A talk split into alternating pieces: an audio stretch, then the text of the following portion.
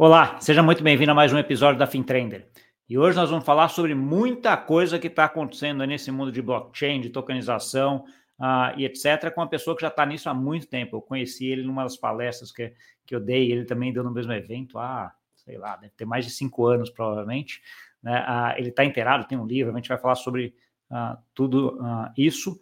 Quem é ele? É o Alex Nascimento, que é o professor da UCLA, ou UCLA, como quiser chamar, e também sócio da Seven Visions. Tudo bom, Alex? Tudo bem, Gustavo? Prazer aqui, obrigado pelo convite, hein? Tudo bom. Alex, acho que primeiro, antes da gente começar, conta um pouquinho da tua história aí, um pouco de como é que você, da tua história, né, de profissional e tudo, e como é que você chegou nesse mundo de blockchain? Ah, foi assim, uma evolução não muito planejada, né? Eu já dava aula na UCLA ou UCLA, conhecida no, na América Latina como UCA, é, já há quase uns oito anos, e investia em startup como investidor.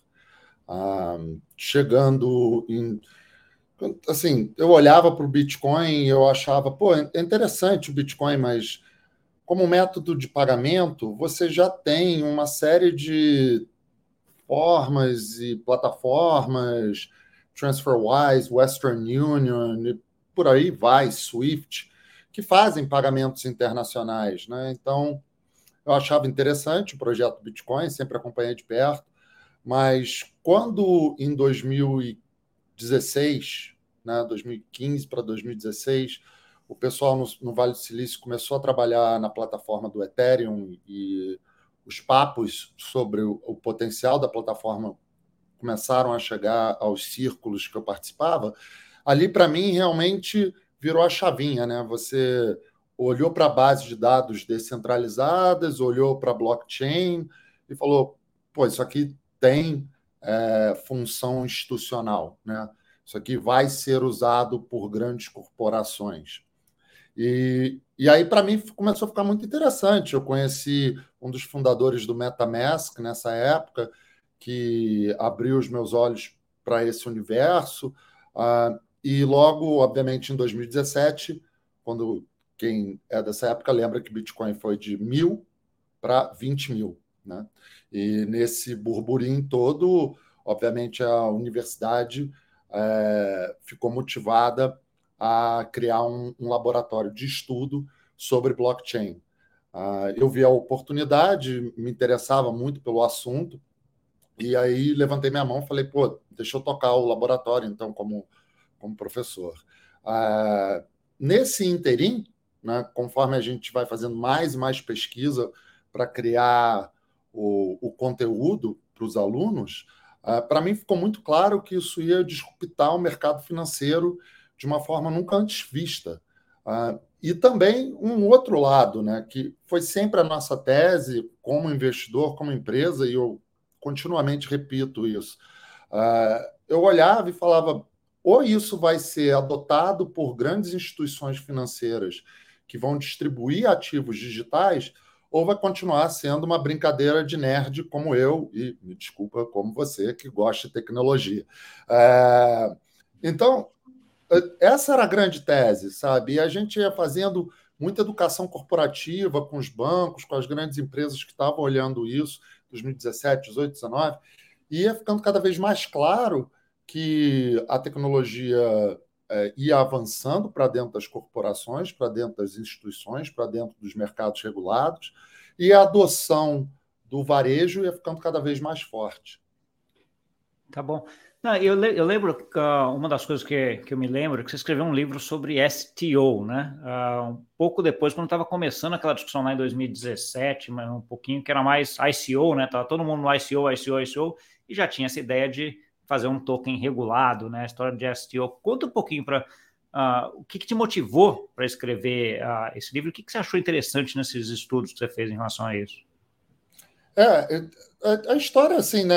A nossa trajetória nesse mercado, tanto minha pessoal como professor ou a da empresa, ela é um pouco evolutiva conforme o mercado vai mudando, né? E você está aí há muito tempo, você sabe que o, que o mercado deu umas pivotadas fortes durante esses últimos cinco, seis anos aí. Ah, então, o que, que aconteceu para quem não está tanto tempo nesse mercado. Isso era 2017. Virou 2018, a SEC, que é a CVM americana, é, falou: olha, estão levantando muito dinheiro com emissão de, de criptomoedas, né, ICOs, ou Initial Coin Offerings, e isso, no nosso ver, é distribuição de valor mobiliário não regulado. Ou seja, não pode. E nos Estados Unidos, isso é um crime que dá cadeia e um crime inafiançável, um crime que não tem tempo de expiração. Então, isso deu um choque no mercado e, na minha percepção, o grande motivo do inverno cripto de 2018. A, a gente já tinha um laboratório na, na universidade e a universidade tomou uma posição que era: olha, a gente tem que ensinar isso para os alunos da forma regulada, como utilizar essa tecnologia para levantar dinheiro, para reduzir custos, para fazer distribuição de informação é, de forma regulada. Então, na época não tinha nenhum texto acadêmico que cobrisse isso, e isso casava muito bem com a tese que a gente tinha como investidor, que era adoção institucional. Então, a gente escreveu o livro, é, ele já está na terceira edição, agora vai para a quarta, é, que a gente quer traduzir em português e lançar aqui no Brasil. Ele está na Amazon, é, The STO Financial Revolution. Ou se você procurar pelo meu nome, você encontra. Tá. Não, depois você vai me dar o link, até eu vou deixar aqui na descrição também para quem quem quiser comprar e ver atrás, é bem interessante a, essa, essa evolução. E, e, como é que você está vendo essa evolução? Então, ok, fomos lá, tokens regulados, etc., mas ainda é uma discussão muito muito quente, né, nesse sentido, recentemente mais ainda que eu tenho visto. Como é que você está vendo aí? E aí, sobre dois ângulos, né? Uh, o ângulo de valor imobiliário, né, que cai na, na SEC, né, americana, que é a CVM americana, Uh, ou o ângulo de o regulador financeiro também, né? Que tem muita coisa que fica aqui que a gente não sabe muito bem para onde vai. Né? Como é que você está vendo essa discussão? É, essa discussão ela vem sendo evolutiva, né? Uh, ou uma evolução, usar a palavra correta. Uh, por quê? Porque a natureza do regulador é sempre andar atrás da inovação.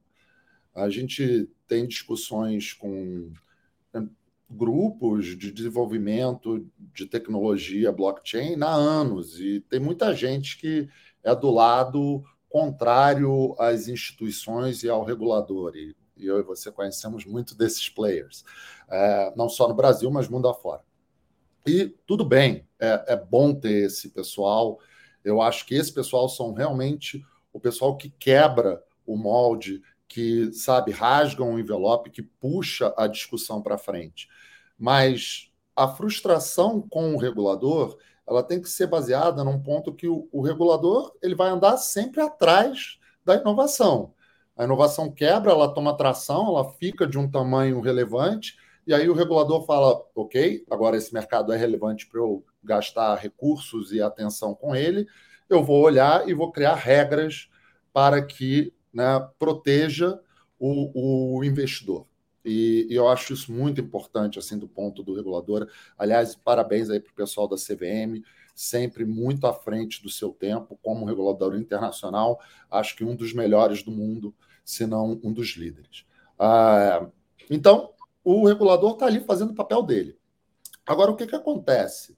Nessa evolução, o, o mercado de blockchain de criptoativos, ativos digitais, anda mais rápido do que nenhum mercado que eu já vi de tecnologia no mundo. Então, o regulador está alguns passos atrás. Né? Então, existe um, uma certa frustração com diferentes grupos é, nativos do mercado digital, que é, poxa, mas o regulador não deixa fazer isso, poxa, mas o regulador não deixa fazer aquilo. Mas calma, o regulador está chegando lá, né? ele está tentando criar arcabouços para que o, que o mercado é, floresça de forma correta onde as pessoas não percam dinheiro. Eu, se, eu sempre digo isso, assim, se você é contra o regulador, espera você tomar um rug pull e perder aí cinco bitcoins para ver se você não acha que deveria ter uma regulação ali, que o cara que te roubou não deveria ir para a cadeia. Ah, então, essa evolução, para voltar à sua pergunta, eu gosto só de dar esse contexto para dar um, dar um pouco de, de parâmetro de o papel da importância do regulador. Né? Ah, então, tokens de valor mobiliário, eles seguem muito a visão da SEC. Por que segue a visão da SEC? Porque a SEC regula 40% de todo o trade do mundo. Não porque todo a, a SEC tem, um, tem uma mão que vá mundo afora ou, ou vá fora dos Estados Unidos, mas simplesmente porque 40% de todo o trade no mundo roda nos Estados Unidos. Então, qualquer player institucional, brasileiro, alemão, japonês, vai olhar para a SEC e vai falar o que, que esses caras estão dizendo para eu não ficar fora do mercado americano, ou seja, não ficar fora de ter acesso a 40% do trade mundial. Né? Então, na visão da SEC, é, para quem quer se aprofundar, eu recomendaria dar uma lida no Howey Test, que é um teste que eles fazem, é até um teste, na minha opinião, um pouco antigo, poderia ter uma, ter uma, uh, um, não, uma interação, um update. A CVM também usa esse teste, onde basicamente, quando você olha para o teste, qualquer forma de investimento é um valor mobiliário. E você estuda muito aprofundadamente o, esse tema. Aliás, parabéns aí pelo seu trabalho de PhD. É, assim, não tem muito para onde você correr. Você olha o teste, botou dinheiro com o intuito de investimento, é valor mobiliário. Então, como é que você regula isso? Como é que você cria é, regras para que valores mobiliários possam ser tokenizados e respeitem as regras de valor mobiliário de cada jurisdição? Ah, então, só para não estender muito nesse assunto, deixar a gente chegar nas outras perguntas, eu acho que a evolução ela é assim muito rápida. A gente, em 2019, metade de 2019, foi quando a SEC aprovou os primeiros tokens de valor mobiliário, o que deu essa tração no mundo para outros reguladores fazerem o mesmo. Não que né, não existia outras possibilidades. A gente trabalhava com outras jurisdições, Cayman, é, BVI, Singapura foi líder em criar um sandbox no mundo. Uh, mas quando a SEC falou em metade de 2019, ok, entendemos, você pode criar um token de valor mobiliário, a indústria explodiu. E hoje ah, o Brasil aí é líder em tokenização de ativos. Eu vou até aqui parabenizar a Juliana Falkman, lá do Mercado Bitcoin, que criou a tese do Non-Security Token, que é muito boa também. Então, eu acho que a evolução ela vem a passos largos. Ela só não evolui tão rápido quanto a inovação. Tá bom. Aí você estava tá, falando, eu estava pensando em duas coisas. A gente vê, acompanha bastante os reguladores brasileiros, né? CVM, Banco Central, que é exatamente o que você falou. Acho que dá um exemplo para o mundo aí em relação a, a, isso. Como é que você vê o nível de conhecimento hoje do regulador americano em relação a esses temas, Alex? Já é um conhecimento bastante avançado? Olha, a, a boa da verdade é que o regulador americano foi forçado a usar uma caixinha que ele já tinha, uma série de regras, que o que a gente chama no mercado de isenções, é, para deixar o mercado emitir tokens de investimento, né? o, o tokens de valor mobiliário. E aí eu acho que é, que é interessante isso, porque ele faz parte um pouco da história. O regulador americano não teve que criar um novo modelo. Ele pegou um, um, um bloco de isenções, que na verdade são basicamente três isenções que foram definidas pela, pelo, pelo time do Obama, né, para ajudar pequenas empresas ou startups a levantarem dinheiro. E para quem quiser procurar um pouco mais sobre isso, chama Jobs Act. É, parece que é uma coisa relacionada ao Steve Jobs, mas não tem nada a ver com Steve Jobs, né? É Jumpstart of Our Business Startups. E aí é uma série de isenções que facilita o empreendedor a emitir ações ou possibilidades de investimento naquela startup, é, sem toda a papelada que é necessária para você fazer, por exemplo, um IPO. E aí usou-se é, esse, esse framework, né, é, esses parâmetros, para emitirem tokens. Então, no caso da SEC, é, eles pegaram um framework que já existia e falaram: olha, se vocês usarem é, é esse framework aqui, né, esse, é, essas regulamentações com essa série de isenções, vocês podem emitir tokens. E até é muito bacana, porque é, é bem claro o que, que você pode fazer. Você tem regulamentação CF, que é de crowdfunding, você tem a D506B e C, que é para investidor profissional, e você tem a regulamentação A e a mais, né, que é para público em geral, e talvez o pessoal que esteja nos ouvindo não sabe, é, deixa você emitir até 75 milhões de dólares em tokens a cada ano, o que, o que é bastante relevante para uma startup. Entendi. Então, assim, já, já tinha algum framework, eles acabaram adaptando para entrar na parte de, de ah, tokenização. De uma outra coisa, você também está no ambiente acadêmico, né, Alex, com muita coisa na faculdade e tudo assim. Como é que você vê agora o conhecimento de blockchain, cripto, etc., no ambiente acadêmico? É, é, eu acho que é, assim, é interessante, né? Porque a gente fala que a gente foi uma das primeiras universidades a criar um laboratório. Hoje já tem até um ranking das melhores universidades que, que tem algum tipo de educação. Ah, aqui no Brasil, você já tem na USP, você já tem é, na Unicamp, você já tem na PUC do Rio e em diversos outros é, instituições. Então, eu acho que o que acontece é com qualquer tecnologia de ponta, né? ela demora um pouco para gerar interesse dos alunos. Ah, porque o aluno ele quer realmente é se formar. Ah, essa esse é o driver da maioria dos alunos. Mas conforme a adoção de ativos digitais vem tomando forma, eu acho que cada vez mais a gente tem a busca é, por esses cursos por os alunos. E aí eu acho muito legal é, levar isso para discussão, porque eu e você né, podemos ir lá e montar um curso e, e falar e promover, mas se você não tiver a adoção dos alunos, o curso ele acaba morrendo. Ah, e a gente tem visto que cada vez mais o, os cursos vão criando mais tração. A gente na UCLA começou em 2017 com um curso, né? e hoje a gente tem um certificado é, que ele é completamente online, aberto para o público em geral, você não precisa ser aluno é, formal da UCLA, se você procurar UCLA Blockchain, é a primeira coisa que aparece no Google e certifica a pessoa como um gestor é, em blockchain análogo ou competindo com outros certificados que tem aí da, da MIT, ou da Cornell, ou da Berkeley. Entendi, legal. Uma coisa que você estava falando agora, eu estava lembrando, voltando ao tema da, da, da SEC, Existe um, alguma coisa, tipo um sandbox na SEC também, Alex? Você tem ideia? Você tem, tem projetos de blockchain nele? É, assim, que eu saiba, não tem nenhum sandbox uh, em visão, né? O, o, interessante desse mercado que a gente vive é que ele é parte inovação e parte história do mundo. Então, durante a época do Covid, o Fed uh, esboçou uma, uma proposta de criar o, o dólar digital, né?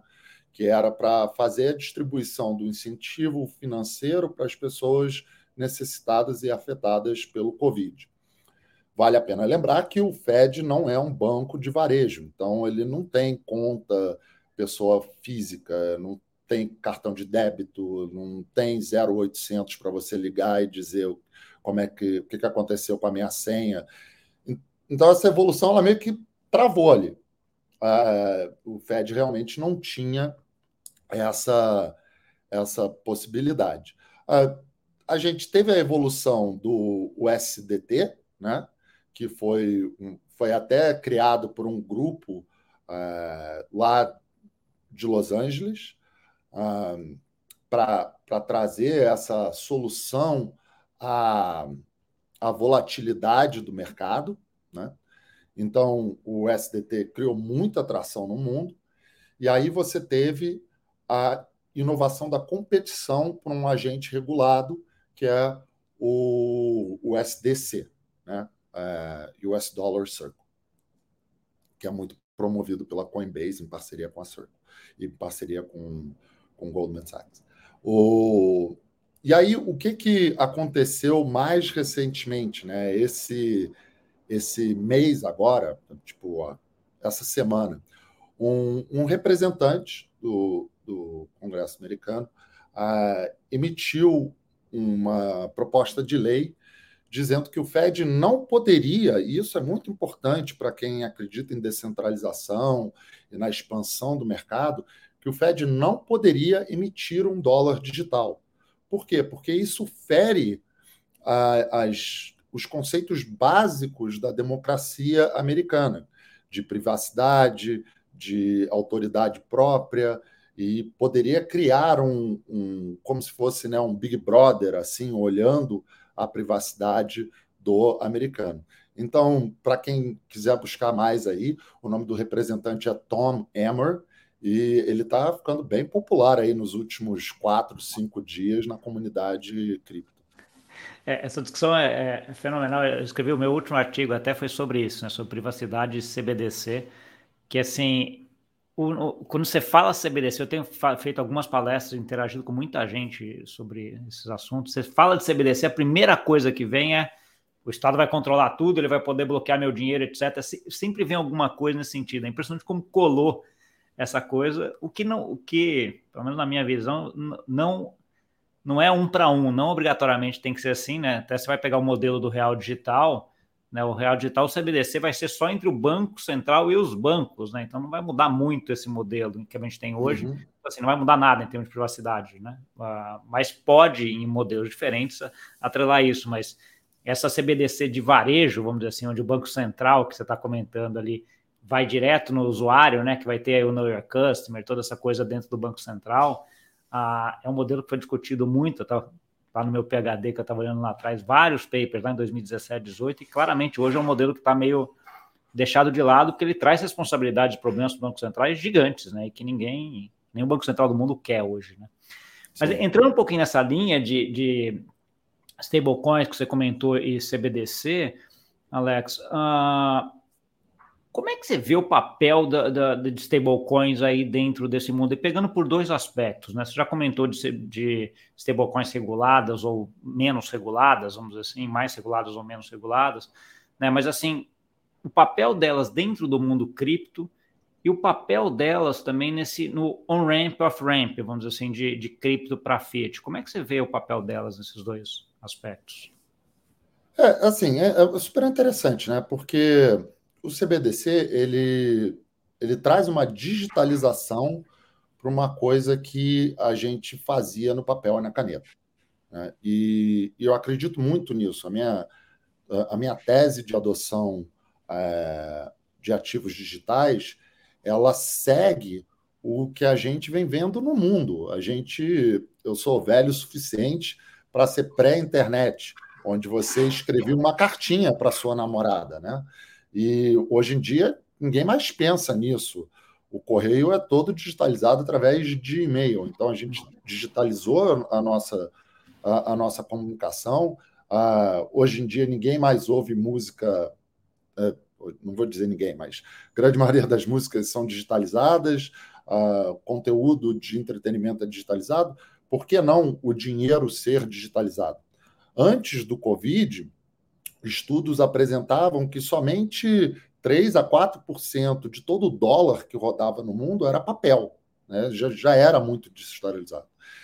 Mas isso não necessariamente acontece no mundo inteiro. Então, o papel do CBDC, ele, na minha opinião, ele ataca seis oportunidades grandes. Né?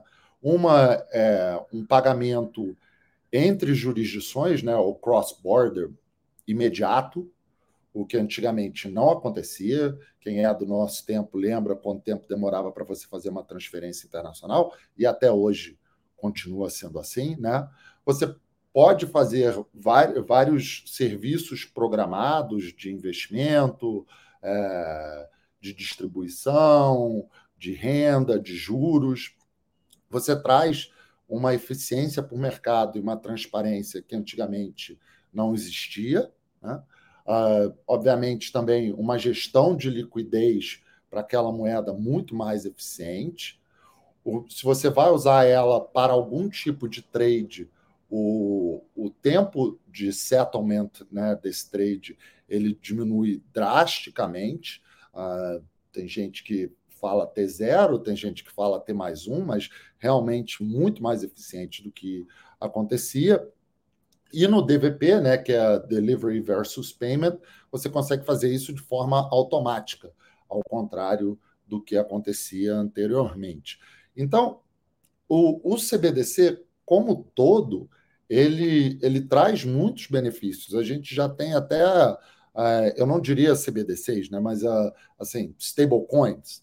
Ele, o Celo Real, liderado pela Camila Rioja aqui no Brasil, um projeto excelente. Uh, o pessoal do BRZ da Transfero também vem provando pelo nível de volume que eles têm que realmente um stablecoin ou uma moeda digital relacionada a, um, a, uma moeda fiat tem muita atração e eficiência de mercado. Uh, então, no geral, eu acho que a, o stablecoin, ou você quiser dizer o CBDC, ele traz muitos benefícios para o mercado. Eu tenho um pouco de dificuldade, até gostaria de te perguntar, porque você estudou isso aprofundadamente. Num país democrático, se os bancos centrais têm a capacidade de emitir um CBDC direto para o usuário. E né, se ele emite direto para o usuário, você mata o mercado de stablecoin, porque para que, que eu vou fazer um stablecoin, né, ficar num stablecoin, se eu posso estar no, no real digital emitido pelo Banco Central, caso isso fosse viável? É, é, eu acho assim, do ponto de vista de tecnologia, é completamente viável. Do ponto de vista de, de arquitetura do sistema, é uma mudança muito grande, né? Acho que todos os papers que, que eu li demonstram isso, porque assim, ele traz responsabilidades para o Banco Central que hoje ele não tem. Né? Então, assim, à medida que você tem lá uma moeda digital emitida direto do Banco Central para a pessoa física, ele tem que fazer o Know Your Customer, ele tem que ter todas as políticas de lavagem de dinheiro no Banco Central. Ele tem que ter um sistema de contas dentro do Banco Central com milhões de pessoas lá dentro. Né? Então, assim, sai um pouco da atividade dele de que hoje é ok, ele, ele, regula isso, mas é feito por um ente terceiro, né? os bancos principalmente, e ele fica como regulador. Por isso que esse, esse, esse modelo híbrido, que é o que o Banco Central do Brasil, que é um dos que está mais avançado nessa discussão, está indo, de que ele vai ter uma CBDC entre os bancos, o Banco Central e os bancos, e aí cada banco vai emitir a sua stablecoin regulada, dentro das regras, com com, com observância, fiscalização e tudo do Banco Central, é um modelo que parece que é mais, é mais viável, né? Que parece que e, e não tem toda a, e não faz uma disrupção gigante no sistema, né? Pelo menos uh, hoje, porque tem um outro aspecto também que é o aspecto econômico. No que você tira banco nessa história, como é que você vai fazer financiamento imobiliário? Então o Banco Central é quem vai fazer o financiamento imobiliário, né? E aí tem toda essa discussão que, que aí é uma mudança é jogar tudo, jogar tudo, jogar a mesa inteira para cima e vamos ver o que, que dá. Que não é bem a, a, ideia aí nesse, nesse sentido, né? Então, assim, mas de qualquer forma, concordo que a gente tem um papel aí dessas stablecoins ou desses CBDCs, né? Se fosse para esse modelo mais utópico que eu, que eu comento, importante nessa digitalização da moeda, né? Para tornar uh, esse mercado mais melhor e mais, mais ágil, né? Outro tema que é correlato com isso, Alex, eu queria ver um pouco a tua opinião, que é, que é a tokenização, né? Então, assim, stablecoins, etc., já é uma tokenização da moeda, né? Mas quando a gente uhum. fala de tokenização, tem tokenização de todos os ativos, né? Como é que você está vendo isso também? Qual a tua visão sobre isso? Olha, é, aí eu vou usar um pouco da nossa visão como empresa e, e não como educador, né? É, eu acho que o grande, a grande vantagem da tokenização para todos os agentes de mercado é a democratização dos investimentos. Né? E aí, por que essa democratização? Um, porque o investidor de varejo, ele historicamente, ele é limitado ao número de oportunidades de investimento que ele pode fazer. Por quê? Porque o custo de você gerir um investidor muito pequeno dentro de um certo ativo ele pode ser proibitivo. Né? Ah, eu acho que isso é, o, é, o, é, é a base da discussão. Né? Ah, por que, que um investidor varejo não consegue comprar uma cota muito pequenininha de um novo prédio que está sendo desenvolvido na Faria Lima? Porque a gestão de uma cota de 100 reais ela é proibitiva. Você acaba gastando mais do que aqueles 100 reais que o, que o investidor está disposto a botar ali. E aí, obviamente, com toda essa ideia de contratos inteligentes, bases de dados, uh, que a gente pode até entrar mais aprofundadamente, mas que aí realmente traz tração institucional para a utilização do, do, da tecnologia blockchain, você consegue fazer essa gestão de maneira muito mais eficiente e de um custo que vale a pena você ter essa token, você fazer essa distribuição fracionada, né? A pessoa poder comprar um, uma exposição a um ativo que anteriormente ela não podia por, por um investimento muito pequeno. Uh, aqui no Brasil, isso está muito avançado. Uh, a gente, em parceria com o mercado Bitcoin, botou um token de precatório depositado do Estado de São Paulo, que até performou muito bem, porque o Estado de São Paulo é muito responsável com seus precatórios, uh, onde o ticket médio uh, foi 100 reais. Então, quando você fala que você dá a possibilidade a um investidor de varejo ter exposição a um precatório do Estado de São Paulo com um investimento de 100 reais, isso é super disruptivo. E aí você começa a seguir junto com o regulador o que, que pode ser tokenizado e trazer para o mercado um leque muito amplo de possibilidades para um investidor. É, eu gostei dessa tua visão de, de colocar tokenização igual, trazendo uma democratização, né? É, se, se coloca desta forma, ele vira um, um, um, oceano azul, né? Então, assim, aquele pessoal que não podia comprar e que agora com a tokenização pode comprar, né? Então, assim, e, e aí ver como é que você uh, ajusta, atualiza e como é que você organiza esse ambiente, né?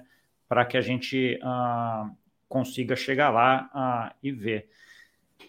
Olhando um outro aspecto que, você estava comentando também sobre a parte mais acadêmica de professor, etc., essa parte mais uh, institucional, de profissional que está também atuando nisso uh, com outras iniciativas.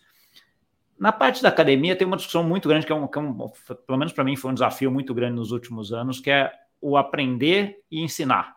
Né? Então, assim, que não são a mesma coisa. Então, assim, a forma como eu aprendo não é obrigatoriamente a mesma forma que você ou qualquer outra pessoa aprende e trabalhar essa didática é um, é um fato importante, principalmente quando a gente está tá trabalhando em coisas que são mais complexas, vai, vamos dizer assim, na parte de blockchain. Como é que você vê uh, você evoluindo nisso daí? Como é que você faz essa, essa tradução? Ou como é que você ajusta essa didática para conseguir tornar um, uma coisa que é muito complexa do ponto de vista teórico, etc., uma coisa que as pessoas consigam entender? É, não, essa foi uma evolução pessoal minha mesmo, sabe? Eu, eu já dava aula há um tempo, uh, então tinha a experiência de, de ser um educador, mas quando eu olhei para o conceito de blockchain para criar o, o, curso na universidade, uh, obviamente uma coisa que eu não nasci sabendo e também não era um conhecedor aprofundado quando começamos a criar o conteúdo, né? Então, foi, foi um pouco dessa evolução, assim, aprendia e aí tentava criar aquele conteúdo para passar para frente, para passar para os alunos. E eu acho que uma das coisas que eu digo para quem quer é, entrar nesse mercado de cabeça é começa pelo começo, porque se você entender os, os blocos, né, ou os conceitos fundamentais de uma base de dados descentralizada, e aí você passar disso porque que é um blockchain, que é uma subseção de base de dados descentralizadas, e aí ler o, o paper da, do Bitcoin, e aí entender a evolução do Ethereum, você consegue entender as diversas ramificações que aconteceram nesse mercado nos últimos cinco anos. A gente está falando de um mercado assim, eu imagino que você tenha essa mesma visão, de uma coisa nunca antes vista, de uma evolução, de uma velocidade, onde eu falo para os meus alunos, ó, não fique frustrado, você não vai conseguir ler tão rápido quanto o mercado evolui. Você não vai conseguir.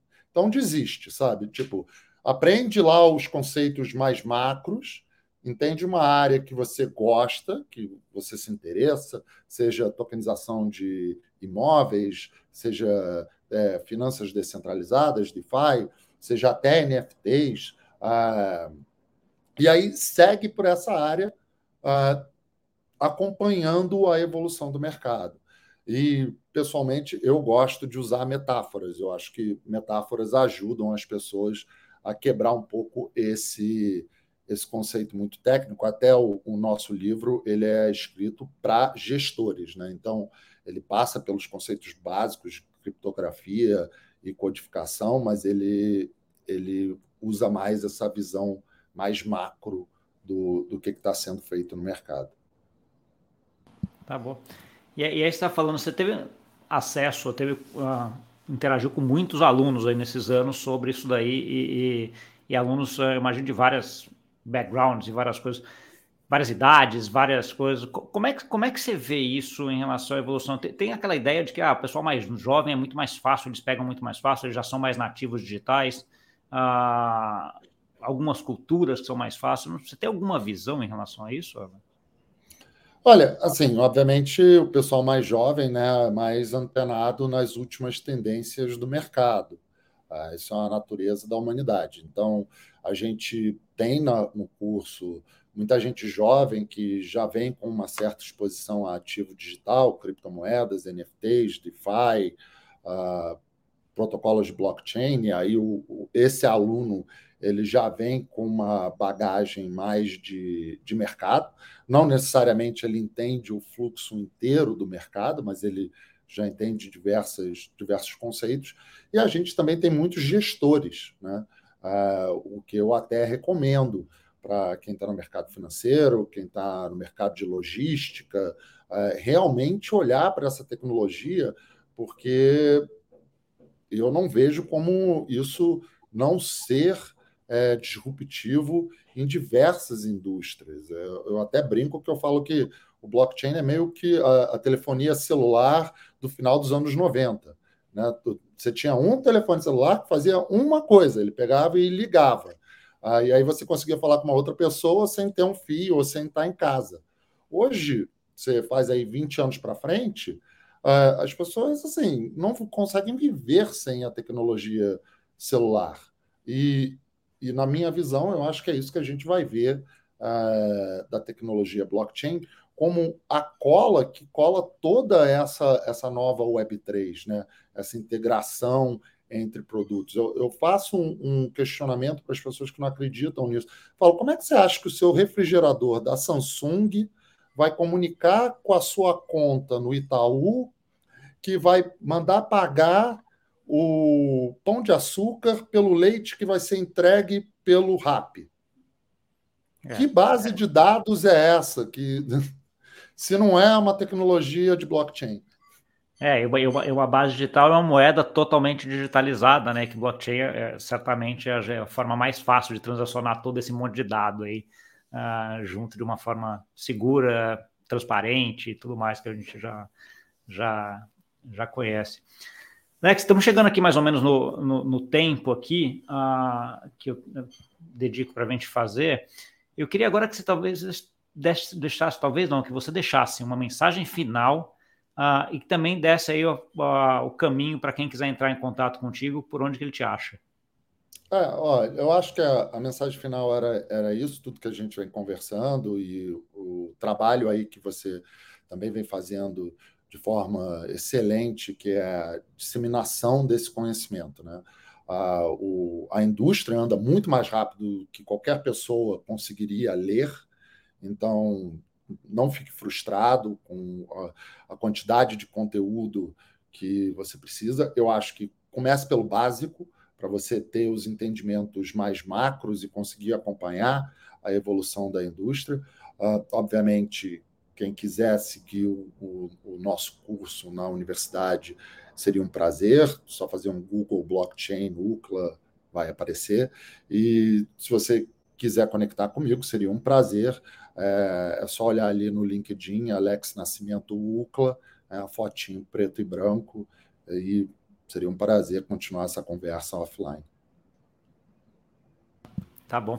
Eu vou deixar depois todos esses links aqui na descrição também para quem quiser lá acessar direto, é só clicar e já já conecta, já te acha, já vê o curso, já vai aprendendo mais e vai vindo para esse mundo aí que a gente já viu há um tempo e sabe que vai mudar muita coisa, né? Então, quanto antes a pessoa começar, melhor é, porque uh, fazendo até alguns paralelos, que você comentou, eu acho que assim, a construção de conhecimento é, vai de tijolinho, né? Então, assim, não adianta você querer colocar o teto tá a parede feita, né? Então, um pouco do que você comentou também de vamos construindo os tijolinhos ali, vamos colocando. Enquanto antes você começa, né, mais rápido você chega ali no teto, se é que eu diria que nem tem teto, porque o teto sempre está subindo, porque sempre tem mais conhecimento para ter ali.